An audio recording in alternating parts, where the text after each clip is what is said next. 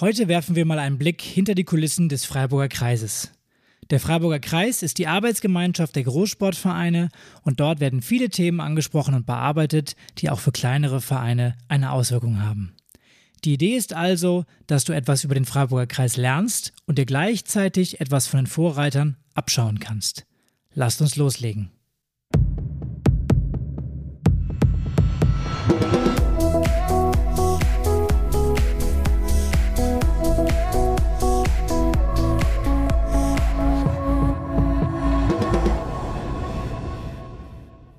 Und damit herzlich willkommen im Vereinstrategen Podcast. Dein Podcast rund um das Vereinsleben. Heute möchte ich dir eine Organisation vorstellen, die du vielleicht noch gar nicht kennst. Den Freiburger Kreis. Wir haben ihn in Episode 52 kurz erwähnt und heute möchte ich mal ein wenig Licht ins Dunkle bringen, was sich dahinter verbirgt. Und nicht, dass du dich wunderst, warum ich diese Episode heute solo mache. Martin ist auf Dienstreise in der Schweiz unterwegs und musste unseren Interviewtermin leider sausen lassen. Nichtsdestotrotz habe ich heute einen interessanten Gesprächspartner dabei. Es wird also kein reiner Monolog meinerseits. Ich würde sagen, wir fangen einfach mal an und sprechen über das Thema Großsportvereine. In unserer 52. Episode haben wir schon über die Besonderheiten von großen Vereinen gesprochen und sind da auch schon mal darauf eingegangen, wann man eigentlich ja, sich selber als Großsportverein auch bezeichnen kann. Und aus dem Selbstverständnis als großer Player mit Mitarbeitern und eigenen Sportständen geht natürlich auch eine gewisse gesellschaftliche Sonderrolle einher. Und die größten der Sportvereine haben dafür eine eigene Arbeitsgemeinschaft und Interessensvertretung gegründet, den Freiburger Kreis. Vielleicht noch ganz interessant, um dort Mitglied zu werden, soll man 3000 Mitglieder haben, über eigene Sportanlagen und oder hauptamtliche MitarbeiterInnen verfügen und ja, alles in allem also ein recht kleiner Kreis, wenn wir uns daran erinnern, dass der deutsche Durchschnittsverein keine 300 Mitglieder hat.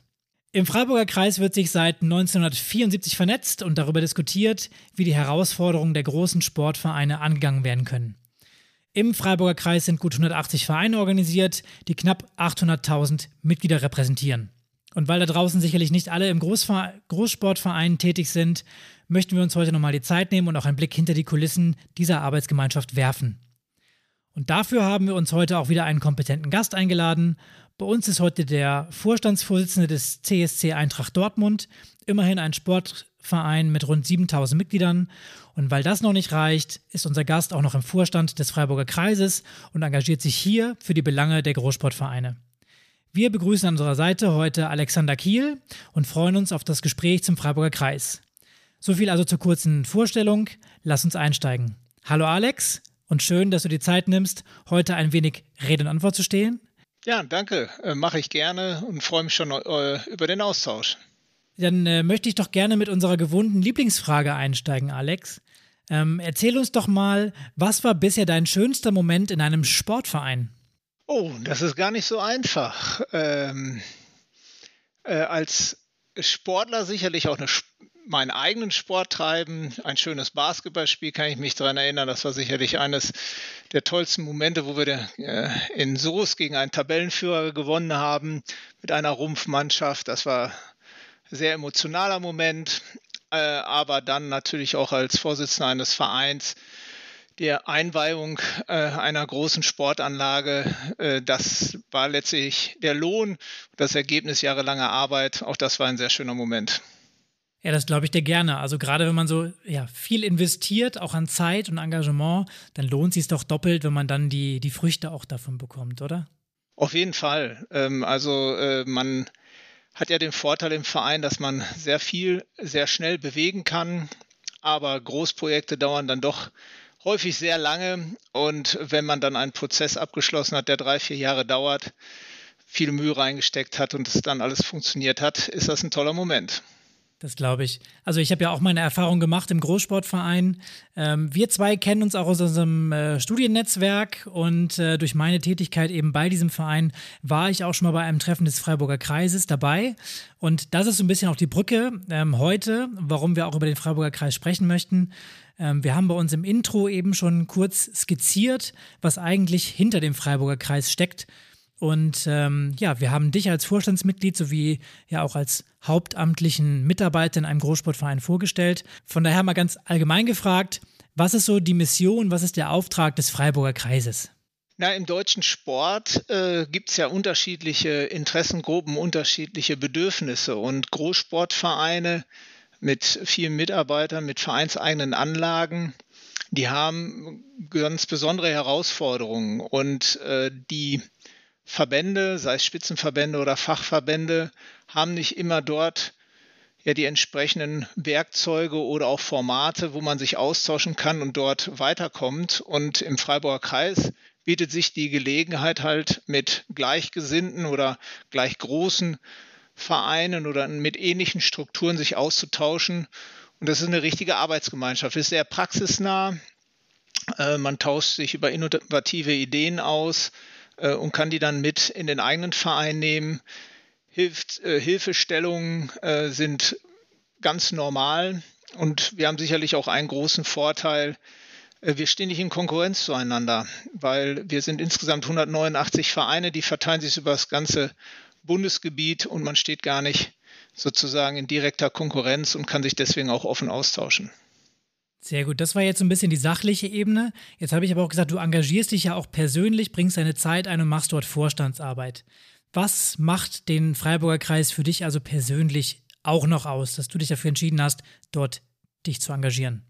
Na gut, als ähm, Vorstand hat man natürlich nochmal direkten Zugriff auf bestimmte Informationen.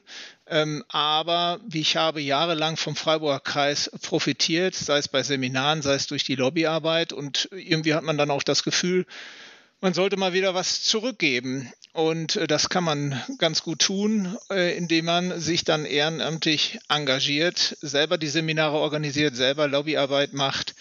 Und äh, ja, das mache ich mit sehr großer Freude. Das heißt, du bist auch so ein bisschen in der Engagementfalle, wie auch viele unserer Hörer wahrscheinlich. Ähm, ich nenne es jetzt natürlich nur Engagementfalle, ne? also ihr wisst schon, was gemeint ist. Ähm, man, man freut sich irgendwie an der Vereinsarbeit und ähm, landet dann zufällig auf einmal im Vorstand. Naja, ganz so zufällig ist das nicht. Ähm, man kann, äh, wir haben im Freiburger Kreis äh, sicherlich auch gewisse Mechanismen, wie man so im Verein auch kennt. Wie kommt man eigentlich zu neuen Ehrenamtlern und äh, da bin ich vom Kassenprüfer nach und nach aufgestiegen bis hin zum Vorstand. Ähm, also wenn man zeigt, dass man generelles Interesse hat und es passt auch zu den äh, anderen Vorstandsmitgliedern, dann wird man ja auch gerne mal angefragt. Und so muss es ja auch sein. Es ist eine rein ehrenamtliche Tätigkeit, die muss Spaß machen, da müssen die Charaktere zueinander passen. Und das ist äh, Gott sei Dank auch im Freiburger Kreis der Fall. Sehr gut. Klassische Ehrenamtskarriere quasi. Genau. Ja. Vom Kassenprüfer zum Vorstand. Der das, klassische Weg. Das ist, das ist genauso, wie es da draußen läuft ähm, in Deutschland, in deutschen Vereinen quasi. Ja. Dann lass uns doch nochmal einen kleinen Schritt zurück machen. Ähm, ich habe es gerade am Anfang schon gesagt, äh, ja, die Zuhörer werden es vielleicht kennen. Wir haben schon mal über Großsportvereine gesprochen um im Freiburger Kreis dabei zu sein, muss man einige Kriterien erfüllen. Ich habe es gerade schon gesagt, 3000 Mitglieder ist so eure Grenze ähm, und dazu noch hauptamtliche Mitarbeiter und oder eigene Sportstätten. Vielleicht in deinen eigenen Worten, was ist so das Besondere an dieser Vereinsgröße? Du hast gerade eben schon ein paar Sachen genannt. Äh, man passt nicht mehr so ganz rein, aber was macht das für dich so besonders, wenn man ja bei dir jetzt 7000 Mitglieder in einem Verein hat? Ja, man ist eben nicht mehr reiner Sportverein. Man ist inzwischen auch Verwalter von Sportstätten, man ist Arbeitgeber und man nimmt in der Region immer eine besondere Rolle ein. Auch man ist schon eher auch ein Sozialverein, engagiert sich in Schulen, Kitas, Inklusion, Integration, alles das, was kleinere Vereine auch machen, allerdings vielleicht gebündelt dann in einem Großverein sehr, sehr viele äh, Facetten.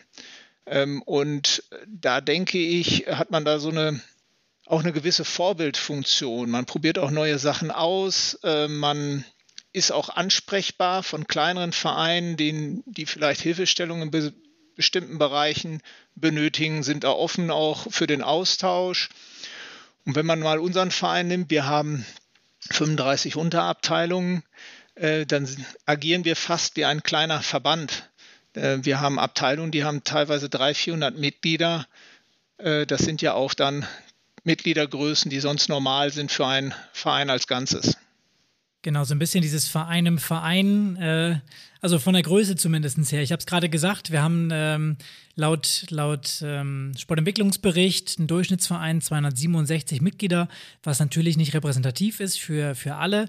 Das verfälscht sich logischerweise, aber ähm, das, das zeigt schon auch die schiere Größe von so einem Verein dann ne? und von dieser Organisation, die dahinter steht.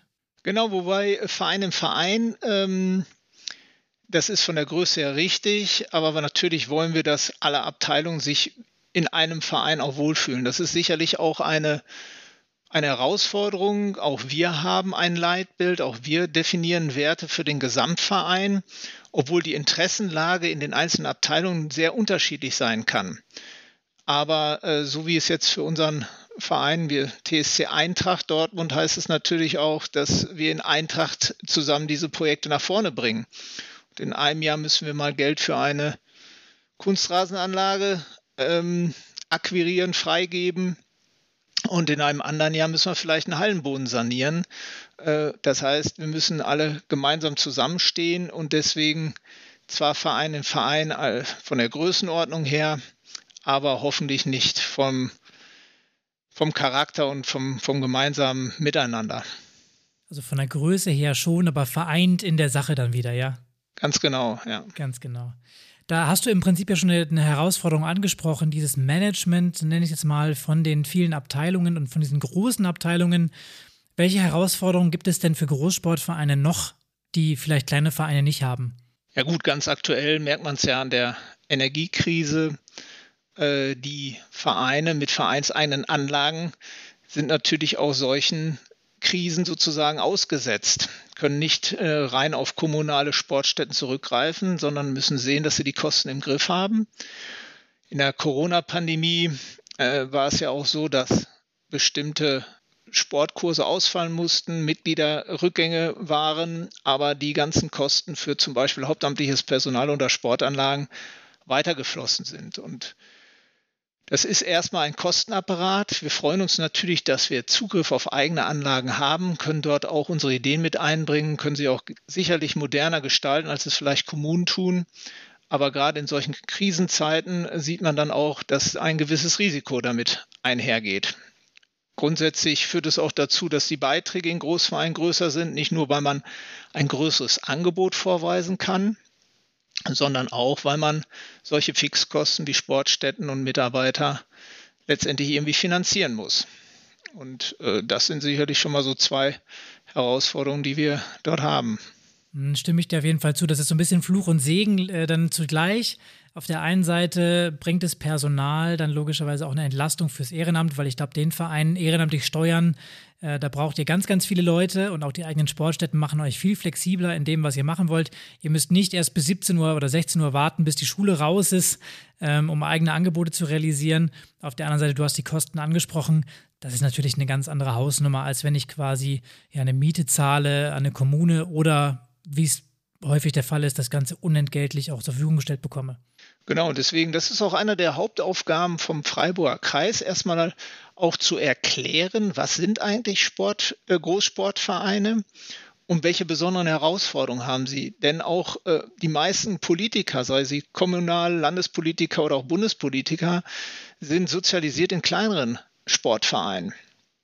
Und die kennen diese Dimension der Herausforderung eigentlich gar nicht. Da muss man sie einfach darauf hinweisen. Natürlich die vielen Vorteile. Äh, sonst wären wir ja nicht so groß, hätten nicht so viel Zulauf, wenn äh, wir da nicht auch punkten könnten in der Gesellschaft mit äh, unserem Angebotsportfolio. Äh, aber gleichzeitig muss man auch sehen, dass da eine Menge hintersteckt, damit das überhaupt ermöglicht wird. Und ein Teil ist äh, sicherlich äh, die Beitragsstrukturen, allerdings auch dann ein konsequentes ja, äh, Fördermanagement, wo bestimmte Fördersummen dann eingeholt werden, Zuschüsse eingeholt werden. Ähm, und äh, sicherlich aber auch, und das sollte man nicht vergessen, wir haben auch noch einen sehr, sehr großen Teil Ehrenamt, insbesondere in den Wettkampfabteilungen der Großsportvereine. Hm. Hast du eine Zahl im Kopf? Also was ist bei euch so an ehrenamtlichen Mitarbeitenden, Funktionären, freiwilligen Volunteers pro Woche aktiv im Verein? Wir haben da mal eine Erhebung gemacht, aber das ist natürlich schwierig. Ab wann gilt es als ehrenamtliches Engagement? Ähm, also wir trennen immer ein Ehrenamt und freiwilligen Engagement. Ehrenamt sind die wirklich tatsächlich gewählten. Da sind wir ungefähr bei 300, die tatsächlich gewählt sind bei uns im Verein. Ja, und dann gibt es die, die einen Kuchen regelmäßig machen fürs äh, große Turnier äh, oder die, die dann Schiedsrichter sind oder ähnliches. Ähm, das wird dann deutlich schwieriger, aber auf die 300 äh, kommen da sicherlich noch mal so 500, 600, die sich anderweitig engagieren. Mhm. Ja gut, das ist tatsächlich immer eine schwierige Sache. Die, die man wählt, die kriegt man leicht quasi gezählt, die anderen eher nicht. Aber die sind natürlich nicht minder wichtig, weil ohne Kuchen läuft das tolle Vereinsfest dann auch nicht. Auf jeden Fall. Ähm, das ist immer so unser Beispiel und äh, zu sagen, das ist die Kuchenbackerin oder der Kuchenbäcker und äh, das äh, äh ist, ist, unverzichtbar. Ne? Also wir einige Veranstaltungen werden dann erst gelungen, wenn es ein vernünftiges Catering gibt. Und vernünftig heißt dann auch mit Liebe zubereiteter Kuchen oder Schnittchen oder was auch immer. Und äh, da freuen wir uns natürlich um jeden, der sich da engagiert. Und das ist so eine Vielzahl und auch viele, die dann gar nicht im Vordergrund stehen, die das ähm, im Hintergrund machen. Und ja, aber sie gibt es auch bei uns, obwohl wir hauptamtlich geführt sind oder vielleicht auch gerade. Also das ist vielleicht auch nochmal so ein Thema. Wir haben als zumindest unser Verein kaum Probleme im Ehrenamt, weil viele Dinge, die nicht so gut funktionieren, oder die, die vielleicht nicht so viel Spaß machen oder da, wo sich der eine oder andere ein bisschen unsicher ist im Bereich Recht oder Steuern. Dort haben wir eben eine hauptamtliche Struktur, die helfen kann, die dann immer ein Backup ist für äh, das Ehrenamt und deswegen haben wir dort eigentlich ganz guten Zuspruch und schon seit vielen Jahren da gar nicht so diese Probleme, die im anderen Sportvereinsbereichen durchaus sichtbar werden. Das ist doch auch schon mal schön zu hören. Also normalerweise ist das ja genau der umgekehrte äh, Fall, dass die Vereine eher versuchen, mehr Ehrenamtliche zu finden oder auch keine Nachfolge finden. Von daher ist es doch schon mal sehr gut zu hören, dass es bei euch anscheinend nicht das große Problem ist oder nicht das größte. Ja, auf jeden Fall. Also das, ähm, ich will das jetzt nicht für alle Großsportvereine sagen, aber für uns im TSC Eintracht ist das so. Ähm, was wir aber überall beobachten, ist, dass ähm, alle Großsportvereine so dieses Thema Freiwilligenmanagement immer auf der Agenda haben, aber diese Herausforderung anscheinend noch nicht so hoch ist, dass man dann einen richtigen Fokus drauf legt. Das mhm. ist immer wieder zu beobachten. Das heißt, es scheint im Moment noch genügend Personen zu geben, die sich dort auch in den Großvereinen engagieren. Ja. Also wir haben ja auch schon eine Podcast-Folge gemacht zum Thema Hauptamt im Verein. Also es passt eigentlich thematisch da ganz zu. Wir haben da nämlich auch das Credo gehabt, Hauptamt ersetzt nicht das Ehrenamt, aber entlastet, unterstützt und gibt eben genau das, was du sagst, Halt für die Aufgaben, die man nicht gerne macht, für die lästigen Tätigkeiten und schafft eben den Raum dafür, sich wieder zu engagieren und zu machen, worauf man Lust hat und was einem Spaß macht. Genau, das ist der beste Fall. Ja. heißt äh, Sportentwicklung gerade, äh, das macht man ja man will, man will ein Event organisieren, man will sportlich nach vorne kommen. Äh, das sind so Sachen, die äh, interessant sind. In der Corona-Pandemie mussten aber auch alle Ehrenamtlichen mithelfen bei 3G-Kontrollen und ähnlichem. Und äh, da gaben wir wieder als Gesamtvorstand, als hauptamtlicher Gesamtvorstand so ein bisschen Sicherheit, haben die Leitfäden rausgegeben. Das ist dann immer noch nicht schön, sich dorthin zu stellen und Impfnachweise oder ähnliches zu kontrollieren aber sie haben klare Anweisungen gehabt, so und so läuft es jetzt. Äh, die Übersetzung der einzelnen Corona-Schutzverordnungen war ja auch eine Kunst für sich. Ähm, das wurde denen abgenommen und von daher konnten wir ihnen da so ein bisschen helfen und haben tatsächlich auch nicht in diesem Bereich großartig ehrenamtliches Personal verloren.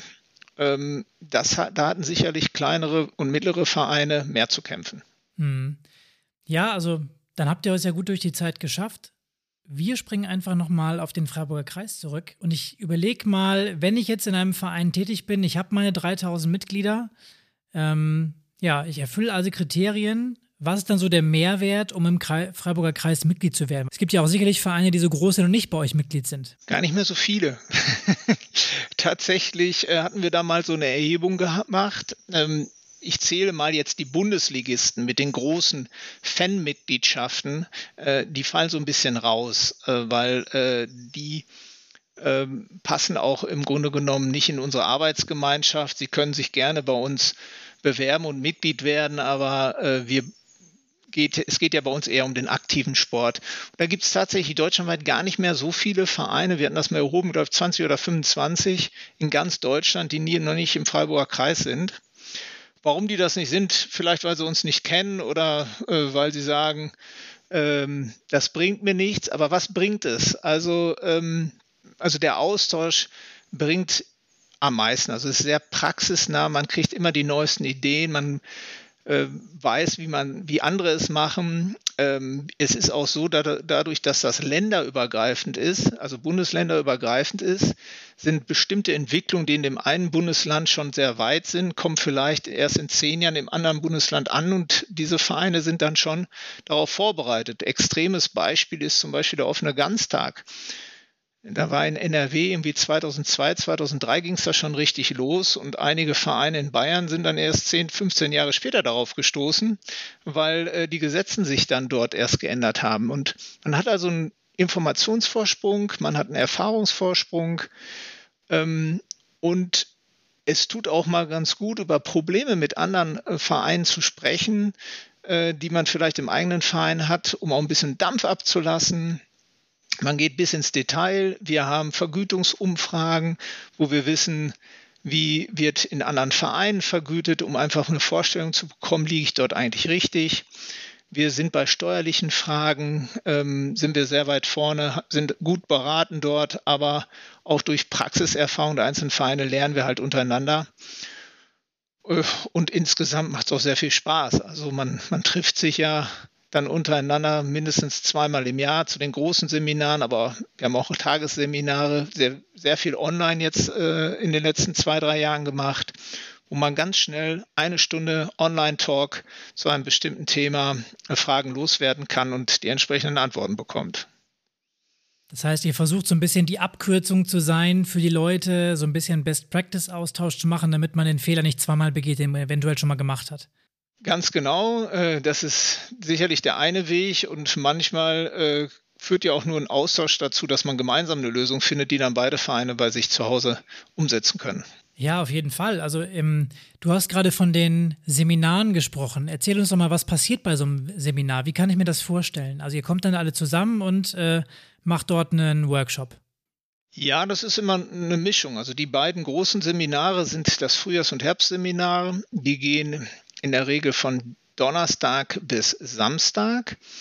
Und das ist eine Mischung aus äh, Vorträgen, äh, Workshops, Podiumsdiskussionen, politischen Statements, so äh, dass es ho hoffentlich für die Teilnehmer nicht langweilig ist ähm, und dass man sowohl einmal ganz klar Wissen vermittelt bekommt, aber gleichzeitig auch ein Podium hat, um Fragen zu stellen und äh, den Austausch zu gewährleisten. Natürlich immer mit einem schönen Rahmenprogramm, mit zwei Abenden, wo man dann auch mal mit anderen Vereinen sich austauschen kann, die man sonst nicht sieht oder auch einfach andere Menschen und aus Vereinen nochmal kennenlernt, um dort in den Austausch zu kommen.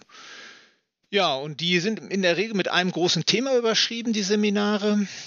Arbeitgeber im Sport, Klimaschutz, Digitalisierung, eigentlich alles Themen, die gerade sehr aktuell sind. Und äh, ja, dort äh, um dieses Thema herum wird dann ein entsprechendes Seminarformat entwickelt. Ihr scheut euch also auch nicht vor den großen Themen. Nee, ganz im Gegenteil. Ne? Also wir müssen sogar aufpassen. Ich meine, wir, die Bereitung eines Seminars ist ja mindestens dann sechs Monate, manchmal schon länger.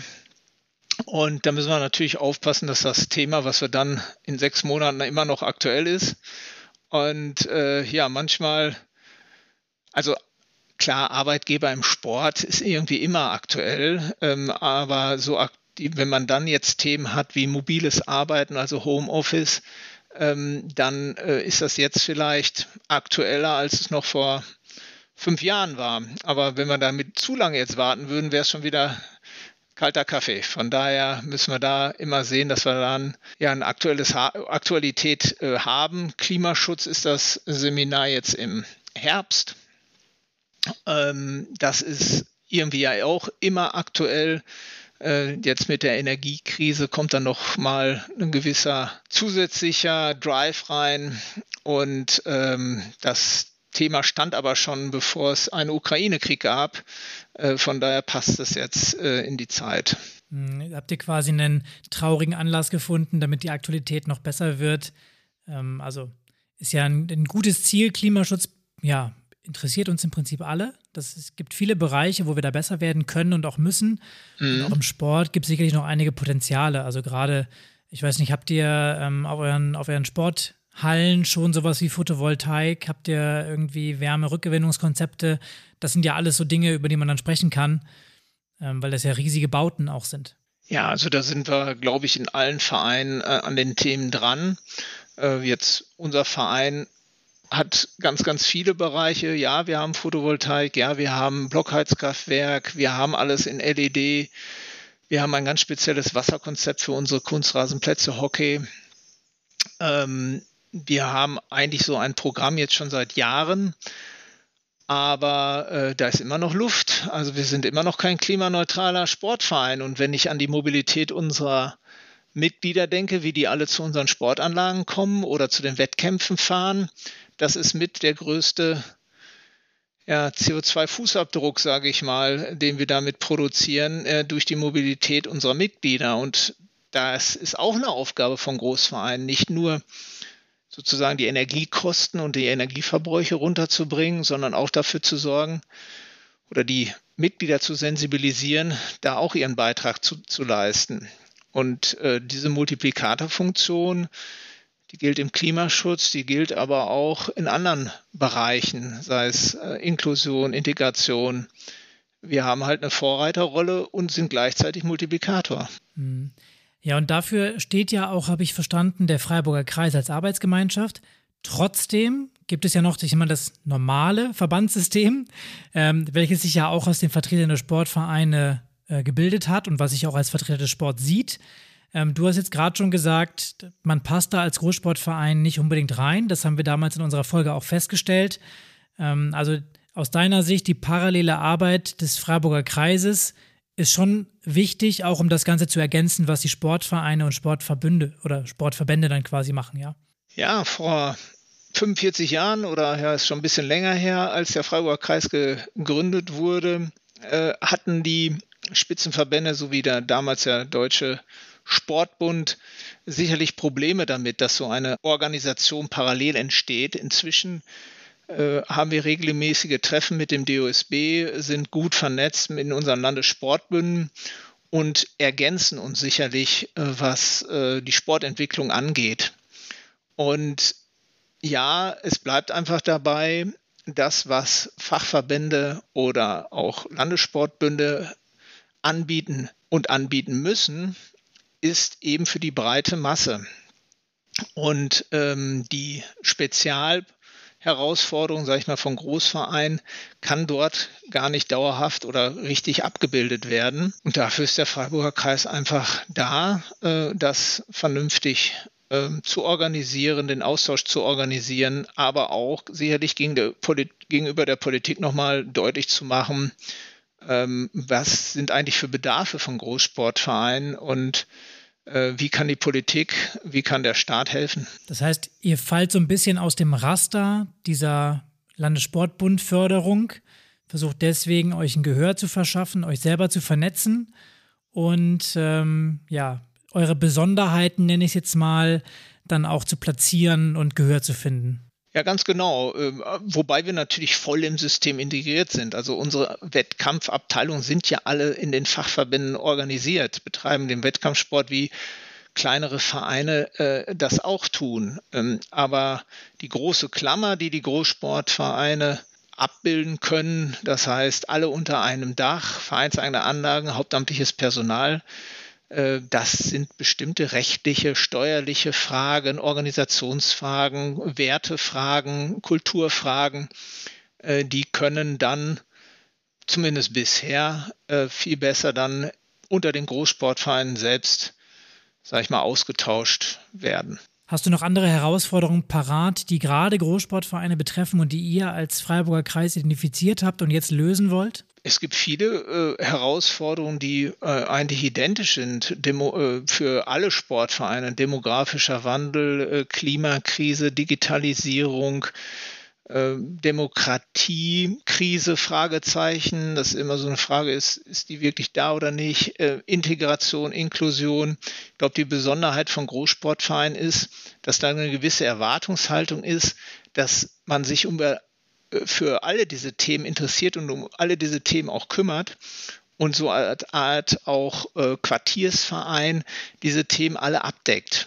Und äh, da kommt dann einiges zusammen. Äh, und da Prioritäten zu setzen, äh, klar festzulegen, wohin eigentlich der Verein will, äh, das ist schon, ähm, ist schon eine Herausforderung, die, ähm, die man, glaube ich, dann ganz gut im Gespräch mit anderen Großvereinen ähm, angehen kann. Also man sagt ja auch, äh, man ist jetzt äh, früher ein Sportverein mit sozialen Inhalten gewesen, jetzt ist man fast ein Sozialverein mit dem Schwerpunkt Sport. Also es ist ein gewisser Paradigmenwechsel da. Äh, wir haben halt eine wichtige gesellschaftliche Verantwortung, die wir wahrnehmen. Ähm, es wird den, dem Sport allgemein sehr viel aufgebürdet, gesagt, das muss der Sport auch lösen. Gesundheit ist noch ein Thema, was ich jetzt ganz unterschlagen habe äh, bei meiner eben, äh, bei meiner Aufzählung. Alle diese Themen soll der Sport bearbeiten und wir äh, als Großverein am liebsten vorneweg. Ja, da hast du im Prinzip ja alle Megatrends, die es aktuell so gibt, auch mal einmal aufgezählt. Ähm, und ich merke auch schon, ihr seht euch ja nicht nur als Sportverein, der Sport anbietet, sondern auch als gesellschaftlicher Verein, der so ein bisschen auch die Heimat für die Menschen anbietet oder als Heimat da ist äh, und auch so ein bisschen das nicht nur sportliche Zuhause ist, sondern auch das, was so dazugehört zum Leben quasi, ja. Ja, auf jeden Fall. Also der, der Sport ist einfach ein sehr guter Hebel ähm, und auch eine ja, sehr barrierearme Möglichkeit, Menschen äh, zusammenzubringen. Ne? Und äh, wir engagieren uns ja auch viel in Schulen, auch in viele Vereine machen das auch in ja, Sozialstruktur, sozial, äh, nee, strukturschwachen Regionen in Städten und ähnliches. Wir tun das auch, haben dort eine Hauptschule im gebundenen Ganztag, die wir dort betreuen. Und mit Sport gelingt es zumindest mal, äh, die Barriere zu den Schülern ab, abzubauen, äh, die überhaupt mal zusammenzubringen, in Bewegung zu bringen und das Thema Gewinnen, Verlieren, ähm, überhaupt sich weiterzuentwickeln, besser zu werden in etwas. Das ist auch wichtig für die persönliche Entwicklung. Und äh, da hat der Sport, bringt einfach viele ja, viele Möglichkeiten mit, diese äh, Jugendlichen äh, dann auch ja, in, in, die Gesellschaft zurückzuführen oder überhaupt äh, Chancen aufzuzeigen. Genauso sehe ich das im Seniorensport. Äh, das Thema Vereinsamung der Gesellschaft ist ein riesengroßes Thema. Ähm, das war ganz schön schwer für unsere Senioren in der Corona-Pandemie, nicht zum Sport zu kommen. Und äh, freuen sich riesig, jetzt wieder äh, zusammenzukommen, Dinge zu unternehmen. Das hält nicht nur gesundheitlich, also nicht nur körperlich äh, fit, sondern eben auch geistig. Auch das ist dann eine Möglichkeit, äh, über den Sport eigentlich eher etwas Soziales zu tun. Es geht also nicht gerade bei uns im Breitensport geht es nicht darum, viele Medaillen zu produzieren, sondern die Menschen äh, Freude an der Bewegung zu vermitteln, Freude am Miteinander. Ja, eigentlich tatsächlich ähm, eine gesamtgesellschaftliche Aufgabe wahrzunehmen. Und damit wird quasi aus Sport ja auch ganz schnell Sportpolitik. Und damit trifft sich eigentlich ganz gut, dass ihr gerade vor ein paar Wochen mit einer Delegation des Freiburger Kreises auch in Berlin wart und euch mit ein paar Mitgliedern des Sportausschusses getroffen habt vielleicht mal aus dem Nähkästchen geplaudert. Worum ging es denn da? Ja, wir haben seit vielen Jahren mit dem Sportausschuss äh, immer einmal im Jahr ein Treffen. Neben den Treffen, die jetzt wir mit unseren Bundespolitikern vor Ort machen. Äh, und da gibt es immer die, die wichtigsten Themen sozusagen, die gerade anstehen. Dieses Mal war Bewältigung Corona-Pandemie und Ukraine-Krise stand im Vordergrund. Ähm, und das Schöne an dem Austausch ist, das ist immer eine sehr lockere Runde. äh, dass äh, wir schon das Gefühl bekommen, dass die Politiker sich ernsthaft auch interessieren ähm, für das, was wir sagen, weil wir auch eine Organisation sind, wo es direkt von der Basis Feedback gibt. Also die Vorstände jetzt im Freiburger Kreis sind ja gleichzeitig alle im Verein aktiv, können also direkt sozusagen von den Bedürfnissen der Mitglieder und der Probleme der Sportvereine berichten. Und äh, das wird dort platziert. Man muss natürlich immer aufpassen, an welcher Stelle platziert man was. Breitensport ist grundsätzlich erstmal Ländersache, Spitzensport ist Bundessache. Wir waren jetzt im Sportausschuss des Bundestages, aber auch hier ähm, da knüpfe ich mal an das an, was ich eben gesagt habe. Dadurch, dass wir Sport als gesellschaftliche Querschnittsfunktion sehen, ist eine Forderung äh, von uns auch zu sagen, wir wollen, dass auch der Bund stärker sich um den Breitensport kümmert und nicht nur um den Spitzensport.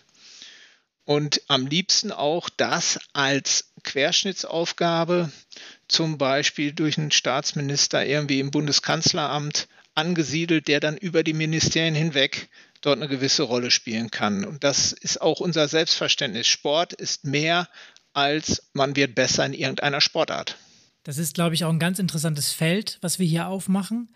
Äh, und das zeigt auch mal, wie breit dann auch die Arbeit ne, des Freiburger Kreises ist. Ähm, jetzt bist du aber ja nicht nur im Freiburger Kreis aktiv, sondern auch noch in deinem Verein und hast damit auch wahrscheinlich den größten Verein in der Stadt unter dir. Oder gibt es noch einen, der ähnlich vergleichbar ist? Na gut, der BVB. Äh, den dürfen wir jetzt mal nicht zählen. Den zählen wir mal nicht. Äh, der hat natürlich ganz viele Fans als Mitglieder, aber an Aktiven sind wir ja äh, die größten.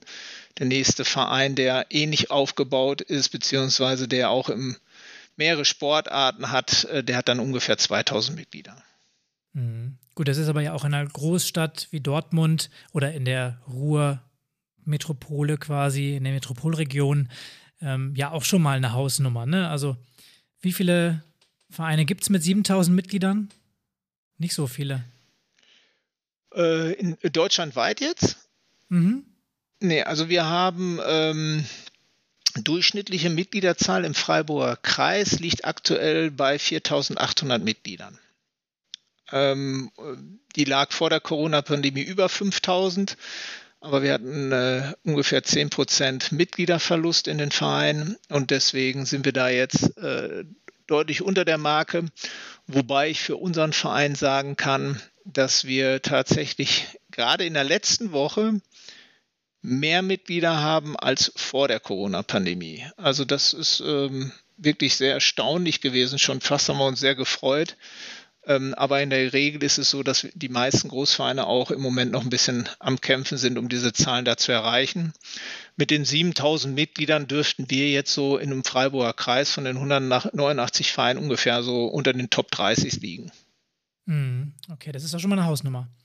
Ähm, dann verlassen wir doch gerne mal kurz das Feld Freiburger Kreis und ähm, ich ziehe dich auf deine Vorstandstätigkeit im Hauptamt eines großen Sportvereins zurück. Vielleicht hast du als Experte in der Vereinsführung ja auch noch ein paar Tipps, die ich entlocken kann, die auch unserem Zuhörer für den kleineren Heimatverein äh, weiterbringen.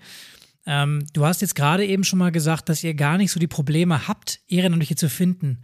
Vielleicht erzählst du uns mal, ja, wie geht ihr auf potenzielle freiwillige Ehrenamtliche zu? Wie gewinnt ihr sie für das Amt? Kann man da was klauen bei euch? Kommt drauf an, auf welcher Ebene.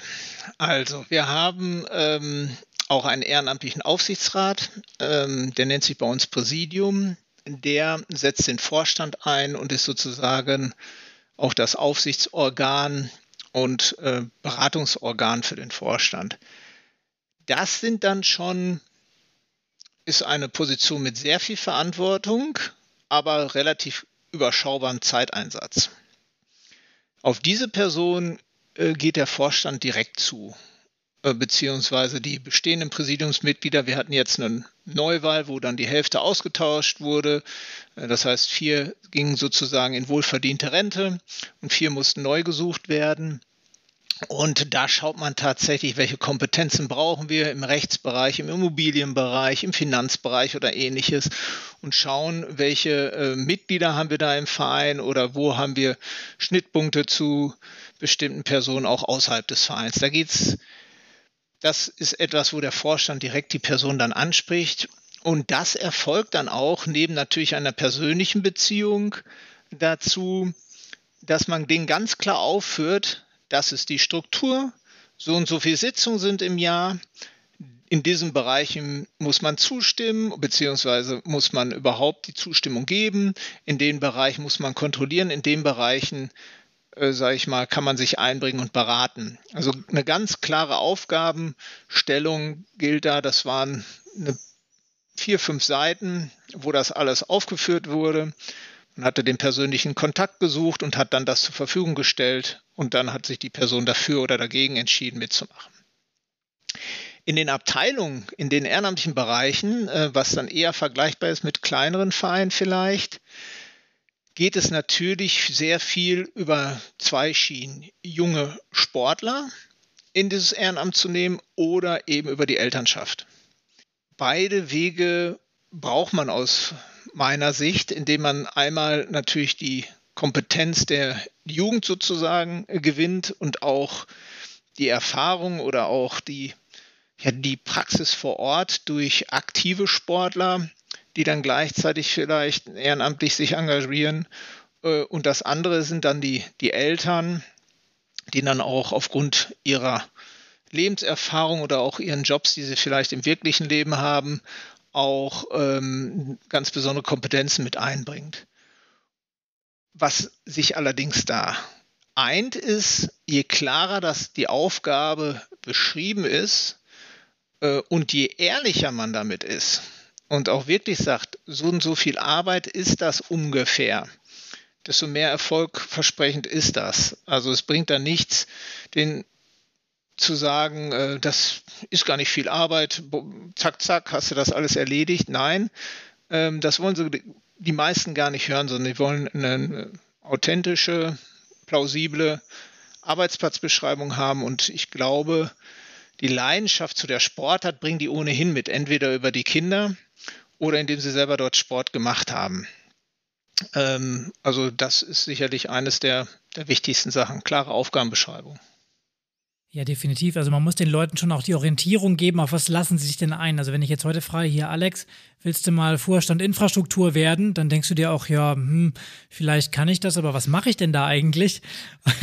wenn dann kommt, genau. ja, das findest du schon raus, dann schreckst du mich damit schon ein bisschen ab. genau, also da den Leuten immer was an die Hand geben, ist super und auch den Erfahrungsaustausch untereinander wieder ähm, ermöglichen. Du hast eben gesagt, ihr habt jetzt das Präsidium quasi äh, ausgetauscht, ihr habt vier neue Positionen da. Da geht ja auch eine Menge an Wissen dann verloren, beziehungsweise es scheiden Leute aus, die eine Menge Wissen haben. Habt ihr ein Prozedere, das Ganze zu sichern und so eine Übergangsphase, Einarbeitungsphase ähm, bei euch zu haben? Ja, also wir achten schon darauf, dass nicht alles auf einmal geht und neu kommt. Ähm, da durch unsere Struktur Präsidium und Vorstand, heißt Aufsichts, ehrenamtlicher Aufsichtsrat, hauptamtlicher Vorstand, haben wir natürlich automatisch schon so ein, eine lernende Organisation, sage ich mal, oder ge gewisse Erfahrungswissen, was dann mitgenommen wird. Ähm, wir versuchen natürlich auch weiterhin guten Kontakt zu den ausscheidenden Präsidiumsmitgliedern zu haben, aber wir haben zumindest nicht so eine Art Workbook mit all den Dingen, die wir mal besprochen, beschlossen haben oder ähnliches. Natürlich haben wir unsere Protokolle der Präsidiumssitzung, aber ich gebe zu, dass dort selten hineingeschaut wird. Also äh, die, der, der gängigste Weg ist tatsächlich, dass man ähm, ja schrittweise sozusagen Präsidium und Vorstände auch neu besetzt, damit äh, immer ein gewisser Anteil an Erfahrung bleibt. Mhm, okay. Gut, da ist ja aber vielleicht nochmal ein bisschen Potenzial, wo ihr nochmal ansetzen könnt dann in Zukunft, ähm, dass ihr dieses Workbook vielleicht erstellt. Ah, weiß ich noch nicht. also äh, ist äh, klar, das ist, ähm, es kommt auch da sicherlich in den, in den Abteilungen macht das sicherlich vielleicht mehr Sinn, weil da passiert das durchaus schon mal, dass dann, weiß ich nicht, eine ganze Mannschaft auf einmal ähm, geht jetzt in den Seniorenbereich oder wechselt den Verein und auf einmal sind dann doch relativ viele ehrenamtliche Abteilungsleitungsmitglieder äh, nicht mehr an Bord. Äh, da ist es schon wichtig, bestimmte Dinge zu haben. Wir haben zum Beispiel Leitfäden für Kassenführung. Wie funktioniert das? Das sind Dinge, die wir denen auch an die Hand geben können. Wir hatten mal im Freiburger Kreis eine Qualitätsmanagement-Offensive mit einem Qualitätshandbuch, mit unwahrscheinlich viel Arbeit, mit ganz vielen Vereinen, die sich damit engagiert haben. Das war schon im, um die 2000 rum. Das haben wir vor fünf bis zehn Jahren nochmal versucht aufzuleben und dann in digitaler Form zu gestalten. Am Ende hat es doch keiner genutzt. Äh, ob das jetzt gut oder schlecht ist, weiß ich nicht. Ähm, was eben auffällig ist, ähm, dass in den letzten, dass unwahrscheinlich viel Tempo drin ist in den Vereinen und bestimmte festgezurrte äh, Vorlagen oder ähnliches schon in kürzester Zeit nicht mehr passen. Ich äh, bin ja auch jetzt knapp, ja, bin jetzt 19 Jahre da im, Fre äh, im TSC Eintracht. Und am Anfang hatte ich immer versucht, es weiter zu professionalisieren, Stellenbeschreibungen äh, bis ins Detail auszuformulieren, ähm, äh, Organigramme zu entwickeln und ähnliches. Und inzwischen äh, schreit jeder nach Agilität und äh, wir müssen ganz flexibel sein und ähm, werteorientierte Führung. Und äh, da merkt man, dass wir gegebenenfalls sogar vor dem ganzen Professionalisierungsprozedere agiler waren, als wir jetzt sind. Und äh, wir haben teilweise schon wieder so ein bisschen zurückrudern. Also was, was aus meiner Sicht ganz wichtig ist, Leitbild und Werte, das muss klar sein, das muss auch verinnerlicht sein ähm, und ähm, das, äh, an, an denen muss man sich orientieren und äh, letztendlich Ziele ableiten und auch Entscheidungen treffen. Äh, und das ist ein hartes Brot in einem Großverein mit so viel unterschiedlichen ähm, Interessensgruppen eigentlich. Na, dann äh, bin ich ja mal gespannt. Das packen wir mal in eine eigene Folge rein, wie man so ein Leitbild entwickelt vielleicht. Ähm, bist du gerne nochmal zu eingeladen. Von daher danke schon mal dafür. Vielleicht so als letzte Frage noch, ähm, was ist aus deiner Sicht die größte Herausforderung für die gesamte Vereinslandschaft in Deutschland, ähm, die so in den nächsten zehn Jahren auf uns zukommt? Was ist deine Einschätzung dazu? Gar nicht so einfach. Ähm, hätten wir vor drei Jahren gedacht, äh, dass vielleicht der demografische Wandel eine große Herausforderung wäre, dann kam die Pandemie. Als die Pandemie vorbei war, kam auf einmal die Energiekrise. Ich glaube, dass wir uns vorbereiten auf das Unplanbare. Äh, das heißt, wir müssen uns so flexibel aufstellen, dass wir schnell reagieren können auf was auch immer kommen mag. Und was uns, glaube ich, da sehr viel Selbstbewusstsein geben kann, ist, dass wir alle Vereine sind ja, die schon viele Jahrzehnte äh, auf dem ja, äh, aktiv sind. Ähm, wir werden nächstes Jahr 175 Jahre und wir sind nicht der erste, der einzige Verein, äh, der das ist. Das heißt, wir haben schon viele Krisen erlebt. Wo wir uns darauf einstellen müssen, ist, dass sie halt schneller kommen. Das äh, glaube ich schon. Also, ähm, das und äh, Unerwartbare kommt. Und das, dafür müssen wir uns stärken. Und auch da, dann kommen wir wieder ein bisschen auf das Leitbild zurecht, wenn man, wenn man weiß, was man eigentlich mit dem Verein machen will, wo man, welche Mission der Verein hat, äh, dann kann man sich dort auch, äh, muss man sich entsprechend anpassen, wandlungsfähig sein und äh, sich sozusagen den neuen Bedingungen stellen. Ich glaube, das ist die größte Herausforderung, ohne dass ich jetzt ein Thema herauspicken würde. Gesellschaftlich äh, ist es sicherlich ähm, der Klimawandel, der uns die nächsten Jahrzehnte auf jeden Fall in irgendeiner Weise begleiten wird ähm, und wahrscheinlich und leider parallel noch die eine oder andere Krise mehr. Ist auch eine spannende Antwort eigentlich, mit der ich so gar nicht gerechnet habe. Also im Prinzip äh, brauchen wir ein gutes Krisenmanagement, um sattelfest zu bleiben für die nächsten 175 Jahre dann, ja? Ja, genau. Ja, Krisenmanagement setzt ja dann ein, äh, wenn eine Krise da ist, einfach ähm, auch so eine gewisse, gewisse Haltung dazu, dass, dass man sich nicht erschreckt vor welcher Krise auch immer kommt.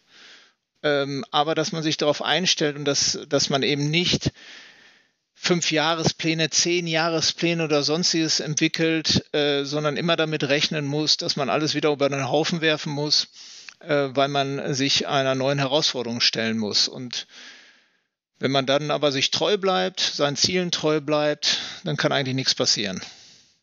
Und das ist ein schönes Schlusswort eigentlich. Also ähm, das lassen wir jetzt genauso stehen. Ähm, dann Alex, vielen Dank. Ähm, ich danke dir dafür, dass du dir die Zeit genommen hast, äh, ja hier auch mal Rede und Antwort zu stehen. Und ähm, ich denke, da haben unsere Zuhörer auch ein gutes Bild von der Tätigkeit des Freiburger Kreises bekommen und natürlich auch von deiner Arbeit im, im Großsportverein. Ähm, wenn jetzt noch jemand eine Frage zum Freiburger Kreis hat, ähm, vielleicht ja auch Mitglied werden möchte. Also vielleicht haben wir, erreichen wir ja den einen von den 25 noch kein Mitglied sind. An wen wendet man sich da am besten? Äh, unsere Homepage freiburg-kreis.de. Dort sind die Kontaktdaten. Wir haben eine Geschäftsführung, die gerne noch berät und Fragen zu, für Fragen zur Verfügung steht. Äh, aber ansonsten sind dort auch die Kontaktdaten der Vorstände. Das heißt, auch dort wäre ich äh, zum Beispiel zu erreichen, wenn noch Fragen da sind. Ja, perfekt. Die Links dazu packe ich natürlich auch in die Show Notes rein. Also einfach draufklicken und dann landest du schon bei der Freiburger Kreisseite. Ähm, und an dieser Stelle auch wie gewohnt der Hinweis, wenn du mir und Martin eine Frage stellen möchtest, dann erreichst du uns am besten auch per Mail. Hier auch info at vereinstrategen.de.